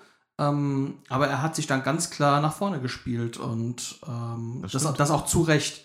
Äh, bei Drew McIntyre muss ich sagen, wer seine Anfangszeiten kennt, er war ja von Vince McMahon auserwählt worden, das ging ja dann komplett in die Hose, es war ein ultra langweiliger Charakter. Dann sein, seine Mitgliedschaft bei der Freeman Band, mhm. das war absolut unterirdisch. Und er ist ja dann auch erstmal weg vom Fenster gewesen Richtig. und kam ja dann mit einem komplett neuen Look wieder. Ja. Also er hat ja unglaublich viel an Muskelmasse dazu bekommen. Ähm, den, den Bart, den er mittlerweile trägt, macht ihn charakteristisch viel, viel stärker, finde ich. Und er hat im Grunde genommen alles, was ein Champion braucht. Ja. Ähm, was ich bei ihm wirklich äh, immer wieder überraschend finde, bei der Größe, wie schnell er so einen Claymore-Kick ausführen kann. Ja. Also man denkt an nichts und dann kommt ein Claym Claymore out of nowhere. Ja, quasi. ähm, Und so hat er ja dann auch das Match wieder für sich entschieden, ne? Richtig. Und das auch zu Recht. Ja, bin ich absolut dabei. Ja, generell, also ich muss jetzt irgendwo auch mit der Face-Geschichte zustimmen. Ich fand auch vor allem, dass sein Face-Turn irgendwie sehr plötzlich kam. Einfach beim Rumble, plötzlich war er irgendwie cool, alle mochten ihn. Ja. Ähm, das äh, weiß ich auch nicht, wie, wie, inwiefern jetzt einfach die, die Crowd-Reaction da mit reingespielt hat, dass er plötzlich einfach so auf die andere Seite geschoben wurde. Ging vielleicht ein bisschen schnell, aber im Endeffekt finde ich ihn aktuell gerade bei Charakter, äh, also in Kämpfen in Fäden mit einem Charakter wie einem Seth Rollins also zum Beispiel, finde ich ihn äh, eigentlich so gut platziert. Er könnte noch ein bisschen weniger äh, fröhlich, freundlich, ein bisschen mehr Badass sein, vielleicht so ein bisschen mehr Stone Cold Steve Austin Attitude haben, aber das wird sich vielleicht noch irgendwie einpendeln. Aber ich sag mal so, er kommt halt bei vielen jetzt auch in der Rolle einfach gut an, deswegen genau. weiß man nicht. Also. Warten wir einfach mal ab, wie es ähm, weitergeht mit seinem Charakter und vor allen Dingen auch, ob er den Titel so lange hält, bis dann wirklich ähm, wieder Zuschauer mit in den Hallen sein werden und wie die auf ihn ansprechen werden als Champion. Ja. Weil das, das weiß man ja noch nicht. Er hat jetzt den Titel in der leeren Arena gewonnen, verteidigt ihn in der leeren Arena. Man wird sehen. Also ich gönne ihm den Titel und bin gespannt, wer sein nächster Gegner wird. Bleibt es bei Seth Rollins, der gerade am Durchdrehen ist? Das wird sich zeigen. Oder wird es dann doch jemand anderes? Und wenn ja, wer? Ich das, weiß es nicht. Das werden wir sehen. Ich bin sehr gespannt drauf. Ja, damit dann so viel dazu. Jetzt gehen wir aus dem Performance Center raus, ne? Ja. Und wandern in die Chefzentrale. Richtig. Und äh, gehen zum Grande Finale, einem Match, was, oder zwei Matches, die ein Match wurden. Das hat mich am meisten überrascht. Ja, tatsächlich. Dass, da aus, außer tatsächlich äh, die Damen und die Herren gleichzeitig haben kämpfen lassen. So wie es aufgebaut worden ist, hat es natürlich auch Sinn gemacht. Ja. Ähm, aber das ist jetzt wieder so, so ein typisches Match, da streiten sich die Geister. Ich habe da viel gelesen in entsprechenden Foren. Ja. Es wird ja verteufelt, was da passiert ist, teilweise. Andere finden es gut. Es war, ging jetzt wieder in die Richtung Boneyard-Match und Firefly Funhouse-Match. Ja, so ein bisschen auf Film gemacht, mehr als jetzt äh, auf Match. Vor allem hat er auch keinen Live-Kommentar gehabt, man hat da ein bisschen Musik im Hintergrund gehabt. Was ich jetzt das- nicht unbedingt als deutscher Live-Kommentarhörer schlimm fand. Stimmt, das ist ja auch so eine Sache. Also mir der ist, mir Calvin ist, zurückgehalten mir ist vor allem witzigerweise erst nach ungefähr der Hälfte der Show aufgefallen, dass Calvin das Ding alleine moderiert. Ich habe gar nicht zugehört die ganze Zeit. Ähm, deswegen, also ich blende den- Mann mittlerweile eh schon aus. Sagt da einfach, dass, dass, mein, dass mein Ohr mittlerweile den Tim ganz rausgefiltert hat. Ich habe gemerkt, oh, kein Carsten Schäfer, aber dass die anderen beiden wirklich, äh, dass von den anderen beiden nur einer da ist, habe ich gar nicht gemerkt. Ähm, besser ist es auch. Ich würde mir ja wünschen, dass Carsten die Shows alleine kommentiert. Ja, oder zumindest mal mit, dem- mit dem Hackel zusammen Ja. oder, oder, oder wieder mit Günter Zapf. Das wäre natürlich das Dream-Team. Da musste mal die andere Liga fragen, ob sie Günther abgeben. Aber ich glaube Ah, stimmt, da war ja es was, nicht. da war ja was. Oh, Günther ist oh, ja Scheiße. bei der Konkurrenz gerade aktuell. Also wenn Carsten auch noch hingeht, dann muss ich mir mal überlegen, AW zu schauen. Weil das wäre es wert. Wenn man Ja, überlegt, wie die zwei verteufelt worden sind, äh, früher, ähm, gerade Carsten Schäfer, Echt? ähm, ja, ja, die, der war absolute Hassfigur bei den äh, deutschen Zuhörern Uiuiui. und das konnte ich nie verstehen. Ich bin mit Carsten Günther groß geworden und ähm, es, es dauerte dann sehr, sehr lange, bis ich fand, dass jemand auf den Status eines Carsten Schäfers gekommen ist. Das hat für Absolut. mich mittlerweile Sebastian Hackel. Ja. Bei dem merkst du einfach, dass er es lebt. Ich habe jetzt Ja. äh, viele WrestleManias in der letzten Corona-Zeit gesehen, wo er auch mit am Ring saß und der, der rastet ja da aus, der lebt es, der Ja. gibt genau das weiter. Und bei den neuen Jungs, ich, ich hasse es ja, jemanden schlecht zu reden, Ja. aber wenn ich dann sehe, dass so ein Calvin sich an, ähm, die, die, an die Absperrung lehnt, während direkt vor ihm zwei muskelbepackte Wrestler sich die, die Schädel einhauen und ein Tisch zu Bruch geht, ne? Denke ich mir, Alter, was ist falsch mit dir? Lebt das mal ein bisschen mehr mit, ne? Ja. Und sei nicht so entspannt.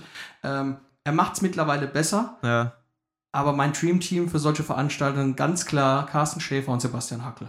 Bin ich da voll wird dabei. sich lange nichts ändern. Da Bin müssen Tim dabei. Haber und Calvin Knie noch ein bisschen für arbeiten. Vor allem, da die beiden ja auch immer wieder durch, ich sag mal, äh, Aussagen auffallen, die jetzt auch nicht unbedingt äh, ihrer Position würdig werden. Weil ganz am Anfang gab es da noch Szenen, wo sich beschäftigt dass, dass sie nicht mal ähm, einzelne Signature-Moves richtig benennen konnten. Ähm, äh, Beispiel, glaube ich, der, der Review von, von Naomi zum Beispiel, wo sie einfach nur irgend, irgendwas von wegen äh, äh, Hip Smash oder sowas gesagt haben, oder irgendwie so ein Kram, aber den, den, den Namen des Moves überhaupt nicht benennen konnten, ähm, obwohl man den, den, den halt kennt äh, oder kennen sollte. Vor allem, wenn man ein Skript vor sich liegen hat, wo er eigentlich drinstehen müsste. Ähm, und das ist halt, das ist halt auch sowas, wo ich mir dann auch immer denke, oder wenn, wenn sie halt irgendwelche, na gut, die beiden sind natürlich jetzt, äh, die, die leben ja in den USA, soweit ich mitbekommen habe, und Richtig. äh, sprechen vielleicht auch nicht so auf Deutsch, äh, aber die haben auch aber grammatikalische Sachen drin, wo ich mir immer so denke, deutsche Kommentatoren, die nicht richtig Deutsch können, ist auch schön. also so, so keine Ahnung, so ein, Worte wie der Überlebungskünstler oder sowas. Das das sind noch die harmlosesten Sachen, aber teilweise Satzgefüge, wo du denkst, was, was redet der gerade? Ich verstehe gar nicht, worum es geht. Naja, gut, das ist so. Geben wir den, den Jungs noch ein bisschen Zeit. Äh, vielleicht. Ich, ich finde es auch oft genug lustig, was sie labern. Sie haben schon einen gewissen Unterhaltungswert, aber halt einen unfreiwilligen. Also ich lache eher über sie als, äh, als, als mit ihnen. Das ist halt eher so das Ding. Und wenn halt Carsten dabei ist und gegen die beiden noch ein bisschen Zunder gibt, teilweise und die selber ein bisschen verarscht, dann finde ich es immer am coolsten. Also, ja. Das ist halt Carsten. Ja, genau. Aber gut, okay. Ähm, Zum Match das selber. Match wurde eben nicht kommentiert. Hat, Richtig. äh, da gab es auch keinen Abbruch. Aber was ich direkt am Anfang sagen muss, was mir überhaupt nicht gefallen hat und was dem Ganzen von Anfang an irgendwie keinen guten Look gegeben hat, waren die Entrances. Ja, Warum hat man einfach random Musik eingespielt, während die Leute da in die Eingangshalle ins Fitnessstudio laufen? Das gibt dem Ganzen doch so, es nimmt dem Ganzen doch so viel von der Glaubwürdigkeit. Und die Glaubwürdigkeit, die nach außen ausgestrahlt wird, ist doch das Ganze, wovon die Show überhaupt lebt. Und sowas finde ich dann lächerlich. Genauso wie wenn es in Vince McMahons Büro geht und plötzlich die Musik No Chance in Hell losgeht. Klar, man erkennt das, aber warum sollte denn die Musik starten, wenn, wenn, wenn, vielleicht als, als Türklingelmechanismus oder was? Äh, weil das, das ist eben diese, diese, diese Filmsegmente, die sie jetzt damit reinbringen. Ne? Finde ich so schwachsinnig. Ähm, Bei Undertaker fand ich so cool WrestleMania, weil es Metallica war und weil es halt diese, diese Motorradfahrt äh, unterstrichen hat, wie er dazu zum Ding gekommen ist. Aber selbst als dann AJ Styles aus dem Sarg ausgestiegen ist und dann plötzlich äh, die Musik von ihm gespielt wurde, das war auch irgendwie lächerlich. Natürlich äh, setzt es ihn als Charakter so in Szene, aber es ist halt unnötig. Es ist alleine schlimm genug, dass jeder Wrestler immer seine Musik eingespielt bekommt, wenn er einfach mal zum Ring läuft, äh, mitten im Match als, als, als, als Unterbrechung quasi. Muss man sich mal vorstellen, irgendjemand denkt so, okay, mein, mein Kollege wird da gerade zusammengeboxt, ich renne mal kurz raus und helfe den. Und äh, vorher geht er noch bei hier, bei, äh, äh, Kevin Dunn oder wie er heißt, vorbei, spiel die Musik, drück den Knopf, spiel die Musik, ich muss raus. Das, das, ist, das ist doch, ist doch irgendwo Quatsch. Und, und so war es halt auch in dem Segment, wenn die Leute dann halt einfach da aufgestellt werden würden. Es läuft vielleicht irgendeine spannungsaufbauende Musik und, und die werden da kurz alle vorgestellt, kurz eingeblendet, wer wer ist. Und kurz Kamera fährt allen vorbei, dass du weißt, wer da am Start ist. Und dann hätte das voll gereicht. Aber was anderes macht es irgendwie ein bisschen lächerlich, finde ich. Gut. Aber ähm, das ist halt sowas jetzt. Habe ich ehrlich gesagt gar nicht so äh, drauf geachtet. Wie gesagt, die Entrances, die waren wirklich ein bisschen seltsam. Hätte man vielleicht anders regeln können.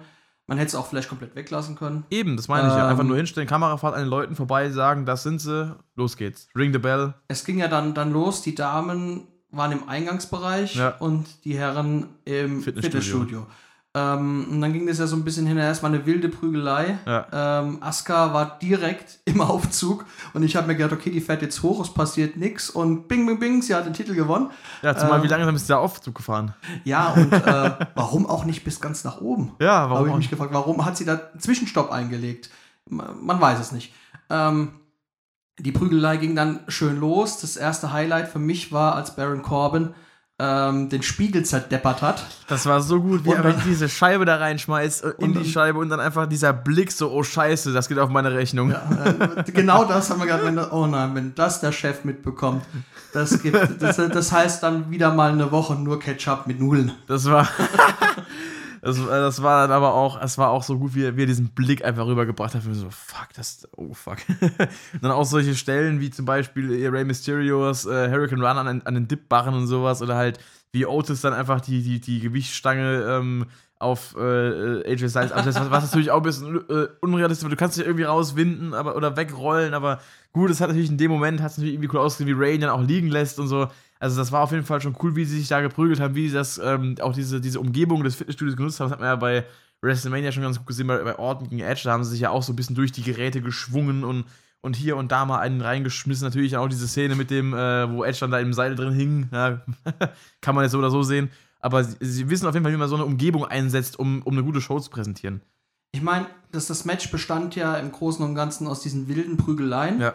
Und dann gab es ja so ein paar Segmente. Ich ja. denke, wir sollten vielleicht noch auf die Segmente ganz kurz mit eingehen. Ja, man hat alles. Brother Love hat man endlich nach Jahren mal wieder gesehen. auf der Toilette. Ja, wie, er, wie er Ray noch äh, kurz anquatscht. Das fand ich sehr schön, dass man mal wieder so einen alten Charakter gesehen hat. Man hat kurz einen Doink gesehen. Ja, auch wenn der im, im, im Hemd äh, plötzlich ja. hinter der, also nach dem Motto, ihr hast du mal kurz ein bisschen Facepaint, hast du mal kurz Perücke, mach mal kurz irgendeinen so random Angestellter, einfach so ein Praktikant wahrscheinlich. genau. Paul Heyman war mit dabei. Ja. Ähm, ich hätte ihm ja sein Abendessen gegönnt. Hätte ich auch, aber ähm, gut, wenn, wenn Otis halt natürlich dann äh, quasi Blut riecht. Ja, das, das, das ging dann halt, ja, es war dann halt eine wilde Essens, äh, Essensschlacht. Ob die ähm, jetzt so nötig gewesen ist, fragt man sich, weil das, das ist auch wieder so ein Moment, wo es halt ziemlich lächerlich wurde. Gerade bei Otis Charakter wird halt sehr oft ein bisschen über die Stränge geschlagen mit seiner, ich sag mal, Hinterwelt als Zurückgebliebenheit. Ich meine, das müsste man, glaube ich, gar nicht so arg äh, in den Vordergrund stellen, weil das lässt ihn dann irgendwie wieder einfach viel zu dumm wirken, finde ich. Ähm, dümmer als es sein müsste. Weil klar, so ein bisschen dieses, dieses, dieses, ähm, diese, diese Redneck-Mentalität, dieses bisschen naiv äh, auf die Schnauze einfach aber äh, dann irgendwie so dieses, dieser, dieser Food-Fight, einfach mal komplett das Match aus, aus den Augen lassen, einfach äh, angefangen mit Essen zu schmeißen. Klar, es war irgendwo lustig, vor allem weil Heyman dabei war und es abbekommen hat. Das halt passt halt irgendwie dann gar nicht mit ihm zusammen, aber Ah. Es, es war ein ganz, ganz minimaler, kurzer, lustiger Moment. Ich hätte ihn jetzt nicht gebraucht. Ich, fand ich die anderen Segmente besser. Auch die Damen hatten ja das ein oder andere Segment. Fand ich auch eher lustig, ähm, wie dann Shayna plötzlich auf Rey Mysterio losgegangen ist. das auch, ja. Äh, wo dann äh, Dana Brooke. Der, den, den, der, der, Money in the Bank Konferenzraum, welcher natürlich ein, ein, ein fester Bestandteil der, der Räumlichkeiten ja, natürlich. Weil man muss ja für, diesen, für diese Match einen eigenen Raum haben. Ja, sorry, das Gebäude ist groß genug. Da kriegt jede Veranstaltung einen eigenen Gut, Raum. Das stimmt wohl. Ich würde mal, mal gerne Extreme Rules äh, Raum sehen. Ähm, wahrscheinlich haben sie dann einfach nur Klappstühle und, und, und, und hier die Tables da, aufgebaut. Da wird halt nicht aufgeräumt. Nö. also eine ganze Ecke voller Sperrholz oder so einfach. Nee, ja, aber das, ja. Stephanie war auch noch mit dabei. Das fand ich aber auch so ein dummes Segment, muss ich mal ganz ehrlich sagen. Also, dass, dass man Dana Brooke als dumm genug hinstellt, dass sie denkt, dass es das der richtige Koffer wäre, Weil sie, es wurde ja das ist auf dem Dach, es wurde ja gesagt, in dieser Koffer war dieses Geld drin, das ist ja Koffer eingesagt mitgenommen, ganz klare Sache. Äh, aber dann auch dieses, diese Szene, wo dann Stephanie McMahon mit der deutlich schlechteren Kameraqualität vor der deutlich äh, extra als Filmset ausgeleuchteten Wand, die deutlich nicht in diesem Raum wahrgestellt wurde und deutlich andere Beleuchtung, andere Bildqualität, das, das ist aufgefallen, das, das, das, das war halt einfach, das, das war dann wieder so ein Moment, wo, wo die Magie kurz vorbei war hätte sie einfach neben Dana Brooke im Raum einfach auftauchen können, sagen können, ey, das, du bist hier falsch. Warum musste sie einen extra Shot bekommen, der ganz eindeutig reingeschnitten wurde? Ähm, das, das, war halt eines zu viel.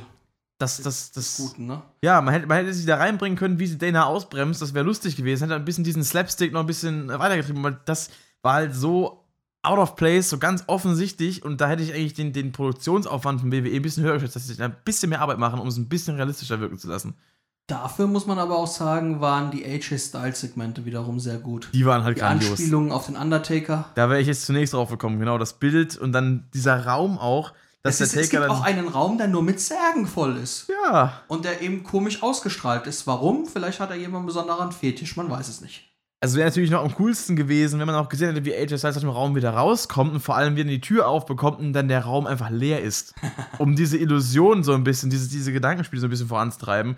Weil ähm, das würde dann auch diesen, diesen Effekt von wegen, die haben einen extra Raum, wo das drin ist, ein bisschen wieder raus. wenn man sehen würde, das war vielleicht nur für kurze Zeit so, so eine, so eine Fata Morgana-Erscheinung, die der Undertaker vielleicht mit seinen äh, natürlich äh, äh, Zweifel ohne äh, magischen Kräften da irgendwie hinprojiziert hat, ihn selber vielleicht kurz am Raum vorbeilaufen lassen, nachdem dann Black die Tür zugemacht hat, dass er einfach kurz durch den Gang läuft und man ihn so kurz in der Einstellung sieht, einfach nur, dass er kurz da, er muss ja nicht mal irgendwas machen, aber dass man diese Fehler nochmal aufgegriffen hat, diesen, dieses, dieses Begrabungstrauma, fand ich schon cool. Also es war auf jeden Fall schon, schon eine coole Sache. Bloß, dass man halt dann einfach gesagt dass er einfach, also AJ wieder da war, plötzlich, ohne dass man mhm. irgendwie den Raum verlässt. Das war halt ja ein bisschen okay, aber ähm, das war schon sehr cool. Und der Spot mit Daniel Bryan im Büro von Vince. Also, das war halt ganz große Klasse. Das ist, das ist halt wieder so dieses Comedy-Segment. Ja. Das, ist, das ist ja Mark, ne? Also dann gehen sie aus dem Raum raus und dann so, oh, lass uns lieber die Stühle noch schnell hinstellen. Ja, ja. Gerade Daniel Bryan, der jahrelang gegen äh, die Authority ja. gekämpft hat. Also, oh ja, vielleicht ist es besser. Sorry, Chef. Äh, hab einen schönen Tag und Vince äh, desinfiziert sich dann erstmal noch schnell die Hände. Das war auch so geil. Aber dieses ganze Segment, wie einfach die beiden in den Raum reinkommen, dann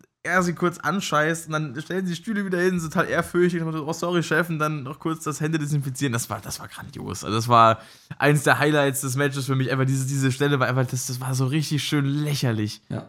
Gut, irgendwann waren sie dann alle oben, ja. äh, die Damen zuerst. Ja. Da war ich ja dann überrascht. Ähm, von Shayna Baszler hat man ja dann gar nichts mehr gesehen. Die war auch einmal weg. Die war weg. Ähm, lange Rede, kurzer Sinn. Asuka hat den Titel abge. Äh, hat den Titel, sage ich, den, den, den Koffer. Koffer aber abgehangen. auch erst nach einer Szene, die sehr fragwürdig war mit Baron Corbin. Ja. Warum haben die beiden sich in die Haare bekommen, statt einfach zu sagen, wir gewinnen jetzt beide? Weil Baron Corbin dumm ist. Weil Baron Corbin scheiße dumm ist. Also es kann nur daran liegen, an diesem Charakter. Ich finde es auch immer, ähm, es ist für mich sehr fragwürdig, wenn Männer und Frauen im Ring gegeneinander antreten. Ja. Ähm, das hat nichts mit altmodisch zu tun, aber ich, ich finde, wenn eine Frau einem Mann eine verpasst, äh, so wie es da auch passiert ist, dann ist es okay. Wenn man aber dann sieht, dass äh, ein Mann eine Frau schlägt im Ring, dann ist das für mich ein falsches Signal. Äh, gefällt mir persönlich nicht. Ja. Ähm, ist aber nicht passiert. Ja. Äh, Baron Corbin flog von der Leiter. Ja. Wobei ich sagen muss, ich solche Szenen, ich glaube, letztes Jahr im Rumble war es, als dann Randy Orton plötzlich Nia Jackson äh, ein AKO verpasst hat, fand ich dann doch wie lustig. Ich war sprachlos. Ich war tatsächlich sprachlos, dass WWE das macht. Gut, früher haben sie es mit China gemacht, aber China konnte sich wehren. Ja. Ähm, gut, nachher Jax ist ja auch äh, eine sehr, sehr kräftige Frau. Die haben ja damals auch Karma zum ja. Beispiel ins Männer, in den Männer Rumble reingeschickt oder Beth Phoenix war genau. auch schon drin oder so. Ne? Genau. Ähm, gut, das ist, wie gesagt, das ist nur meine Sicht der Dinge. Vielleicht bin ich da zu altmodisch eingestellt. Mir gefällt es einfach nicht. Ja. Brauchst ähm, auch nicht immer. Also Intergender-Matches müssen jetzt kein, keine Sache nee. werden für mich. Also Man kann gerne diese Mixed-Tag-Team-Matches behalten, ja. aber dann eben Männlein gegen Männlein, Dame gegen Dame. Genau. Asuka hat den Titel, ich sag schon wieder Titel, ne? Das, das, das, ist aber auch wegen diesem Raw-Segment danach. Das Natürlich. beeinflusst mich immer noch. Ich meine, sie, hat, hat, sie hat ja quasi den Titel abgehängt. Ja, es hat ja jeder Raw gesehen. Ja. Ähm, da habe ich mir ja auch gedacht, Money in the Bank war zu Ende und ich lese auf Facebook, Becky Lynch äh, wird sich dem Money in the Bank Gewinner stellen. Da habe ich mir gedacht, boah, schon wieder Becky gegen Asuka. Mhm. Das hatten wir doch jetzt erst. Natürlich, es ist jetzt eine ganz andere Situation. Ich Ja. habe Gänsehaut, wenn ich dran denke. Ich Ja. freue mich für Becky, Ja. dass sie äh, Mama werden wird und wünsche ihr und Seth da auch alles Gute. Für Mhm. mich ist es sehr schade, dass sie weg ist. Ja, auf jeden Fall. Ähm, ich fand es aber auch den perfekten Abschluss dieser langen Titelregentschaft, dass sie den Titel nicht verloren hat. Absolut, Ich absolut. meine, viele sagen ja, ähm, dass The Man ihnen auf den Sack geht. ja. Aber sie war so dominant, sie hat den Titel 399 Tage am Stück gehalten und Ja. gegen alles und jeden verteidigt. Ich fand auch gut, dass sie ihn gegen Shayna Baszler bei ähm, WrestleMania verteidigt hat Mhm. und dass sie den Titel jetzt kampflos abgibt. Finde ich absolut in Ordnung. Ja. Ich würde mich freuen, wenn man sie in zwei oder drei Jahren wieder sieht und sie dann ähm, vielleicht irgendwann mal im Laufe dann der, der Zeit wieder auf Titeljagd geht. Oder jeden eben, was Fall. ich mir seit Jahren wünsche, dass es irgendwann die Four Horsewomen gegen die Four Horsewomen gibt, aber das glaube ich. äh, also sag niemals nie, aber ich glaube aktuell nicht mehr dran. Ja, das wird man, wird man sehen. Auf jeden Fall äh, fand ich auch die Reaktion von Asuka auf jeden Fall in der Situation äh, war, war auch, also, also man hat mich da gefragt, ob, ob sie schon wusste, um was es geht, oder ob, ob das äh, Becky vielleicht sogar bis zum letzten für sich behalten hat. Inwiefern das natürlich in WWE möglich ist, zu Vince einfach zu sagen, ey, ich möchte ja was machen heute draußen, lass mich mal ein bisschen Screentime haben. Ob es Becky vielleicht sogar durchziehen darf, weiß ich nicht. Aber jedenfalls war die Reaktion von Asuka auch wirklich, äh, äh, fand ich sehr bewegend, oder generell die beiden, Ja. wie sie sich dann äh, auch dann ähm, plötzlich von Rivalen und Rivalen äh, äh, Freunden. Freunden entwickelt haben durch diese News. Ich glaube, natürlich. es war ein Face-Turn von Asuka. das Sie äh, war ja die ganze Zeit jetzt als Heel unterwegs. würde ich mir auch wieder wünschen, weil so gefällt es mir eigentlich am besten. Ja. Also auch an, äh, jetzt als Champion ähm, würde ich mir dann auch wieder wünschen, dass sie auch wieder vom Charakter her ein bisschen, weil dieses, dieses ständige auf Japanisch rumgebrülle und dieses, dieses Abgehen, das ist nervig auf Dauer. Also Ja. da, wenn sie da eher so ein bisschen die, diese, diese etwas schweigsamere Dominanz einfach äh, äh, unleashed, quasi, wie sie die ganze Zeit gemacht die hat. Empress of Tomorrow. Genau, so ein bisschen dieses, dieses Mysteriöse, dieses, dieses, äh, aber trotzdem Dominante, das war eigentlich cool. Was ich mir jetzt noch äh, die Frage stelle, ist, wird The Man jetzt eigentlich Mutter oder Vater? Das habe ich mich auch schon gefragt. Man weiß es nicht, man weiß es nicht. Wir müssen abwarten. Vor allen Dingen, wenn sie sagt, hallo zu dem Kind, ich bin deine Mama, nenn mich The Man. Ja. ist auch die Frage, ist es jetzt eigentlich dann mit Seth Rollins eher so ähm, äh, das, das Anteasern einer gleichgeschlechtlichen Beziehung? Oder? Vielleicht ist deswegen Seth Rollins so durchgeknallt, weil er es selber nicht weiß. Ah, aber weil, weil er wahrscheinlich sich in die Frauenrolle gedrängt fühlt, weil, weil, weil, weil Becky Lynch einfach viel zu dominant ist. Naja, vielleicht geht der Seth Rollins dann demnächst auf Titeljagd. Bei Women's, vor- in der Women's Ja, Division. und fordert Asuka raus, man weiß es nicht. Aber gut, das Match ist noch nicht zu Ende. Die, Nee, die Herren genau. gingen noch weiter. Und Ja, dann haben wir noch nämlich erstmal, zwei- erstmal haben wir nämlich einen zweifachen Mord gehabt. Ähm, Richtig. Seitens Baron Corbin. Ja, das war, ich habe ja nur drauf gewartet, dass einer vom Dach fliegt, ne? ja. Äh, Und dann haben sie es ja tatsächlich gemacht. Gut, Und diese Soundeffekte. Hui. Wenn man das. Äh, Äh, Rey Mysterio ist vom Dach äh, geflogen Und und, Alistair danach Black, Alistair genau. Black. Ähm, und Ray hat ja erzählt dann bei, bei Raw, dass er dann gedacht hat, er wird jetzt er, ist, er wird sterben ja, und hat gemeint, ah, da ist ja noch ein Dach dazwischen, Glück gehabt und in dem, Moment, in dem Moment kam dann Alistair Black geflogen und dann war das Match schon vorbei. Hm. Auf sehr, sehr kontroverse Weise, weil der äh, Koffer wurde ja von AJ Styles und Baron Corbin gleichzeitig abgehangen. So ein bisschen wie bei, bei WrestleMania mit dem, den, dem Tag-Team-Titel. Ja, dann äh, fiel Baron Corbin von der Leiter, wenn ich mich jetzt nicht täusche. Weil Elias ihm von hinten mit der Gitarre eins übergebraten hatte. Richtig, genau. Und äh, eigentlich wäre dann ja AJ Styles der Gewinner gewesen. Aber Wenn der, er ein besserer Jongleur gewesen wäre. richtig, er hat den Titel, den, den Titel schon wieder, den, den Koffer, Ja. äh, ja nicht Den, den, den. Briefcase, den Briefkasten. Genau. hat, und hat ihn dann fallen lassen und Otis hat ihn aufgefangen. Und damit ist Otis, Der Money Mann- in the Bank Der Gewinner. Mr. Money in the, in the Bank. wo ich mir genau. gedacht habe, what the fuck. Dachte ich mir in dem Moment auch. Ähm, Otis, äh, wie wird es jetzt weitergehen mit Otis? Wir, wir können jetzt darüber lang drüber reden, ob er das jetzt verdient hat oder nicht. Es ist seinem aktuellen Hype geschuldet, Auf jeden Fall. der, der, der Story mit Mandy Rose. Ja. Und äh, deswegen möchte ich da gar nicht drauf weiter eingehen. Er hat jetzt den, den Koffer und so ist es halt. Ja. Ähm, wie lange wird er den Koffer halten? Ich nehme Frage. nicht an, dass er ihn gegen Braun Strowman aufs Spiel setzt, Mhm. weil, wenn er das machen würde, hätte er keine Chance. Er würde den Gürtel nicht gewinnen. Was ich mir vorstellen könnte, ist, dass der äh, Briefcase in der, in der Fehde mit Dolph Ziggler vielleicht aufs Spiel gesetzt wird. Und eventuell wird Dolph den Koffer gewinnen. Das kann sein. Was ich gehört habe, was glaube ich sogar irgendwie angedeutet, sogar schon wurde, also offiziell angedeutet, dass er ihn ähm, für den Tag Team Championship für sich und Tucker nutzen wird. Das wäre eine interessante Ah. Wendung, um A, den Tag Team Champion Titeln wieder mehr Gewicht zu verleihen und die wieder mehr ins Rampenlicht zu stellen.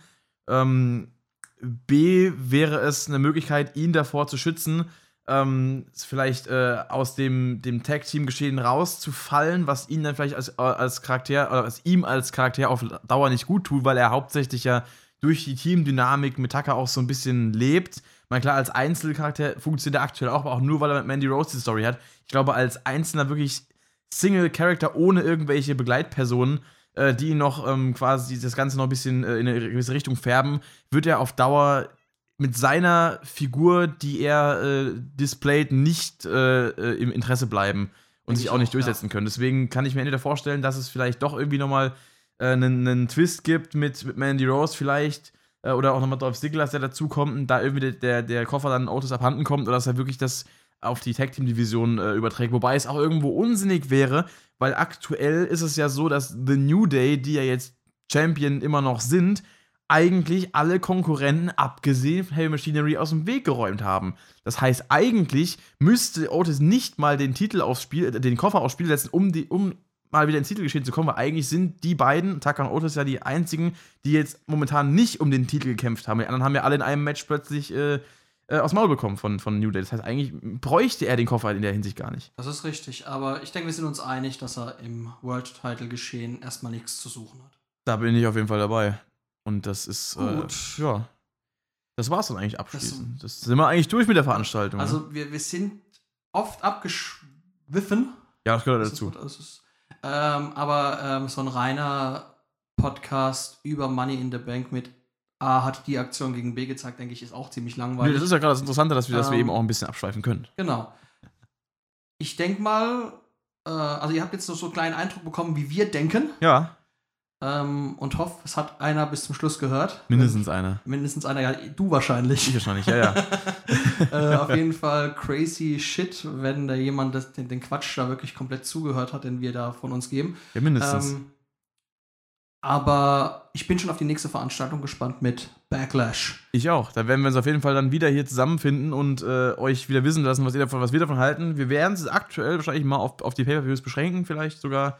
Schauen wir mal, was vielleicht, vielleicht wird es auch Themenpodcasts geben. Das auch zwischendurch. Das kann man mal, kann man mal schauen. Wir sind jetzt noch ein bisschen so in der, in der, in der Findungsphase. Wir haben uns den, den Namen, den Trash Talk ist auch vorhin erst äh, fest in Stein gemeißelt quasi. Genau so ist es. Äh, jetzt natürlich äh, z- zum äh, Ärgernis äh, des Vermieters, der jetzt hier die Wand dann. Egal. Äh, Nein, also äh, auf jeden Fall, das war jetzt unser, unsere, unsere etwas äh, ausgeweitete äh, Meinung zum neuesten Pay-Per-View von WWE. Wir freuen uns auf jeden Fall, wenn ihr uns wissen lasst, auf welchem Wege auch immer, ähm, was ihr davon haltet, wie ihr es gesehen habt. Ihr könnt uns da gerne schreiben. Wir werden auf jeden Fall auch äh, das auf äh, YouTube hochgeladen haben. Werde ich dann auch mal einen Kanal einrichten. Das heißt, wenn ihr das gerade auf YouTube seht, da könnt ihr direkt in die Kommentare schreiben.